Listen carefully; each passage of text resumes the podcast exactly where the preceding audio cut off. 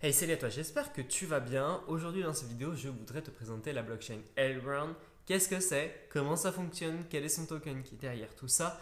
Mais aussi qui est l'équipe qui est derrière et quel est ce nouveau écosystème qui est en train de se construire sur la blockchain Elrond? Alors on y va? C'est parti. Alors qu'est-ce que Elrond? Ben, Elrond c'est tout simplement un réseau, une blockchain qui va permettre de valider des transactions à une vitesse extrêmement rapide, car il souhaiterait passer de la blockchain à l'échelle d'Internet. Parce qu'à l'heure actuelle, les crypto-monnaies les plus connues comme Bitcoin ou alors Ethereum prennent en charge de très faibles transactions par seconde.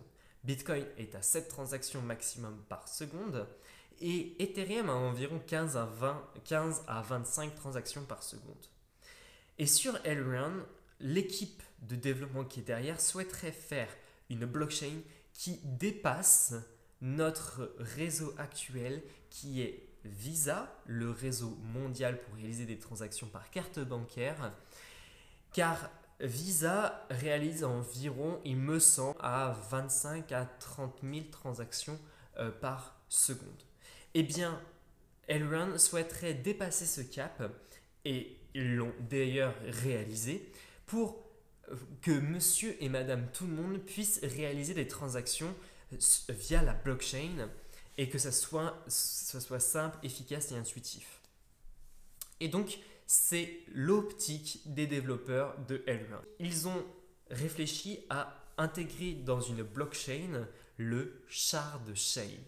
Alors, qu'est-ce que c'est que le shard chain et à quoi ça va servir pour réaliser autant de transactions? Alors, le shard chain, c'est tout simplement en fait des fragments de nœuds qui vont, qui vont valider leur bloc indépendamment de la chaîne principale qui sera la meta-chain. Et en fait, chaque fragment sera indépendant de la meta-chain et ils vont valider indépendamment leurs transactions.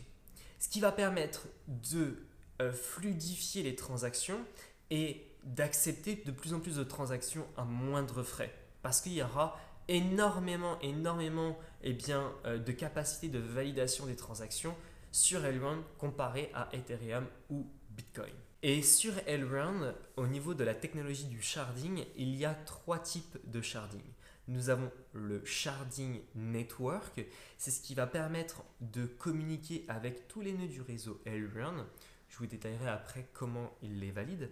Mais ça permet en fait de fluidifier un certain message à une rapidité extrême sur tous les nœuds. Ensuite, nous avons le sharding de transaction qui va lui aller chercher la route en fait la plus rapide pour valider une transaction et d'envoyer euh, une transaction à un shard ou alors à un nœud pour valider la transaction et pour que ça soit le plus fluide possible. Troisième sharding qui permet en fait de différencier Elrond de d'autres réseaux, c'est le sharding d'état. Le state sharding, dont Owen précise très bien dans sa vidéo, mais j'en fais un condensé euh, dans cette vidéo.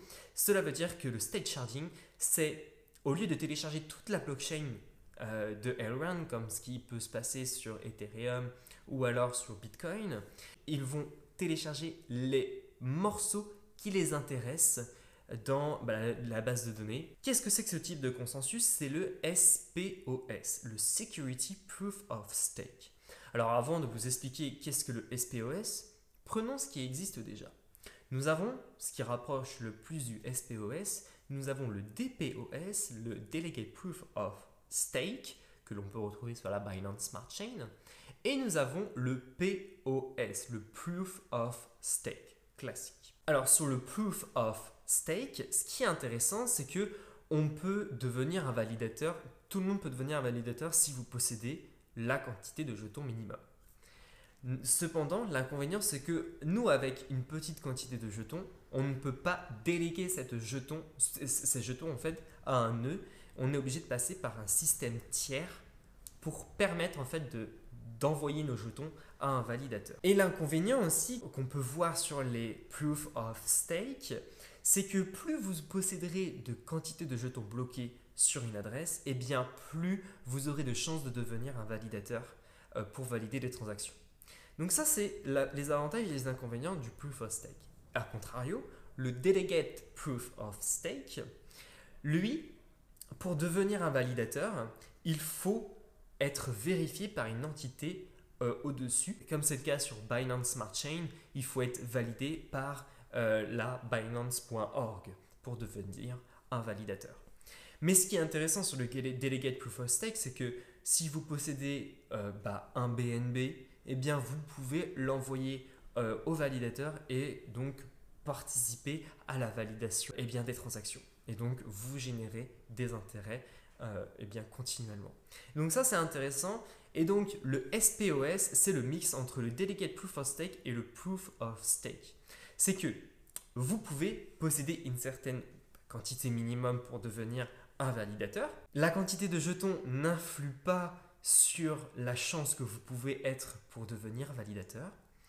Ensuite, sur le SPOS, ce qui est intéressant, c'est que, bah, du moins sur la blockchain Ethereum, c'est qu'on peut déléguer nos token e-gold eh bien, pour valider les transactions sur la blockchain Elrond. Et vous pouvez aussi devenir validateur sur la blockchain Elrond en respectant forcément les minimums requis au niveau de la, puissance, euh, bien évidemment euh, en ayant une certaine quantité de jetons qui soient bloqués sur un portefeuille. Et la dernière innovation du SPOS, c'est pour ça qu'il s'appelle le Secure Proof of Stake, c'est que vous possédez une certaine quantité de jetons sur un portefeuille vous allez générer avec, euh, avec un smart contract une adresse dérivée publique de l'adresse euh, sur laquelle ils sont stockés, vos jetons.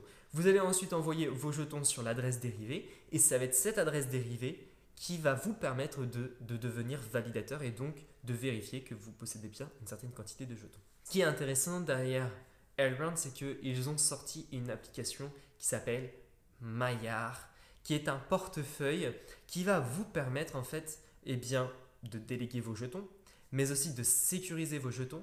Et ce qui est intéressant avec ce portefeuille, c'est que c'est un portefeuille non custodial. Ça veut dire que vous possédez vos propres clés et donc vous possédez, bah, c'est vous qui êtes responsable de vos crypto-monnaies. Alors, le petit, euh, euh, la petite astuce sur Elrond, c'est que euh, eh bien, vous pouvez enregistrer votre numéro de téléphone sur l'application et vous avez un, du coup un, qui, est relié donc à votre numéro de téléphone. Et donc, si vous souhaitez envoyer de l'argent à une personne qui a téléchargé l'application, eh bien, vous n'avez juste à rentrer son tag dans l'application et puis ça se fait super facilement. Donc ça, c'est un petit peu le, euh, le petit bonus de l'application mais c'est super pratique au niveau de son utilisation, etc. Et j'aime bien le design. Donc si vous souhaitez télécharger l'application Maillard, le lien sera dans la description de cette vidéo. ils vont sortir Maillard Exchange. Donc les développeurs de Elrond vont sortir Maillard Exchange et c'est ce qui va propulser la finance décentralisée sur la blockchain Elrond. Alors comment ça va se passer concrètement? C'est qu'ils vont rajouter et ils ont fait une mise à jour du réseau pour prendre en charge les smart contracts sur la blockchain Elrond, ce qui va permettre à de nombreux développeurs de développer des applications sur la blockchain Elrond. Alors, il va y avoir différentes plateformes sur la finance décentralisée Elrond. Nous avons donc Maillard.exchange qui va être un swap de tokens. Et ces swaps, en fait, va prendre en charge les, la norme ESDT de Elrond. C'est qu'est-ce que c'est que cette norme? Et eh ben c'est tout simplement la même norme que les tokens ERC20 sur la blockchain Ethereum. Donc nous allons pouvoir avoir des tokens comme des stablecoins ou des crypto-monnaies. Et c'est super intéressant parce que nous allons avoir la fluidité du réseau Elrond, la rapidité et aussi nous allons avoir les frais de transaction qui seront beaucoup plus faibles. Nous allons aussi avoir bah, des synthétiques des euh, tokens qui vont représenter eh des actions. Nous allons avoir aussi euh, un launchpad qui s'appelle maillard.launchpad qui va permettre de lancer et de propulser des projets sur la finance décentralisée Elrond. Et donc, dans ce maillard.launchpad, nous allons avoir un token de gouvernance qui va s'appeler le MPAD. Et ce MPAD sera distribué aux détenteurs des jetons Nous allons aussi avoir un token qui sera distribué à la, à la communauté de la plateforme Maya.exchange qui fait beaucoup de bruit en ce moment, qui s'appelle le MEX. Alors cette distribution de, ce token Nous allons avoir beaucoup de détails dans différents articles de blog dont je ne détaillerai pas dans cette vidéo.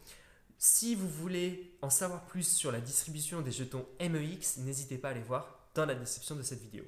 Je tiens à préciser que c'est un article de Journal du Coin. Je vous mettrai aussi les articles de blog du blog officiel de Elrond dans la description de cette vidéo. Comme ça, vous aurez tout dans un seul et même endroit. Nous allons aussi avoir un bridge, c'est ce qu'on appelle un pont, qui va nous permettre en fait d'échanger des tokens de la blockchain Ethereum et les transférer vers la blockchain Elrond. Il y a aussi une autre innovation sur la blockchain Elrond, c'est que nous allons avoir aussi les NFT, les No Fungible Tokens, dont j'en ai fait une vidéo sur le réseau Ethereum, sur qu'est-ce que c'est que les NFT, etc. Donc si vous souhaitez en savoir plus, n'hésitez pas à aller voir ma vidéo à ce sujet.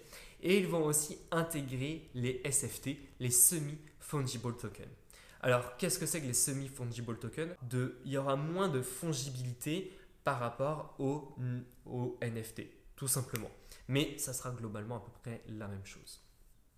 Je tiens à remercier la communauté francophone Elrun et euh, toutes les personnes qui m'ont aidé pour la réalisation et la compréhension euh, de ce projet et de ce script, car personnellement au début je n'y comprenais rien à Elrun et donc avec euh, des traductions, avec des personnes qui m'ont aidé, etc., j'ai pu comprendre, et c'est pour ça que je vous fais cette vidéo, car j'ai pu comprendre bah, vraiment comment et qu'est-ce que c'est euh.